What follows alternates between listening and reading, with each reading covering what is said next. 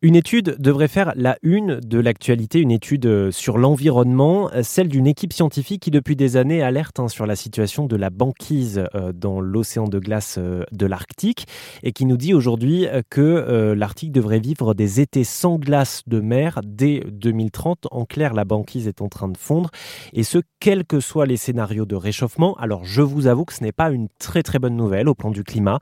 Néanmoins, la, la glace pourrait perdurer le reste de l'année. Et pour ça, c'est à notre portée, c'est à nous d'agir. Euh, pour en discuter, j'accueille Heidi Sevestre. Bonjour Olivier. Alors Heidi, je sais que c'est pas votre rôle, hein. vous êtes euh, scientifique, glaciologue, de, de, de rassurer euh, forcément les individus. Néanmoins, voilà, quand on reçoit quotidiennement ces nouvelles sur le réchauffement climatique qui peuvent, c'est vrai, hein, nous, nous, angoisser, surtout nous faire nous sentir impuissants, qu'est-ce qu'on peut faire alors, nous, pour agir concrètement? On peut déjà s'instruire. Et je vous remercie en tout cas pour cette opportunité de parler de ce sujet-là sur RZN Radio, parce que s'éduquer, c'est vraiment la première étape vers l'action. Donc vraiment se sensibiliser, se poser des questions sur le climat.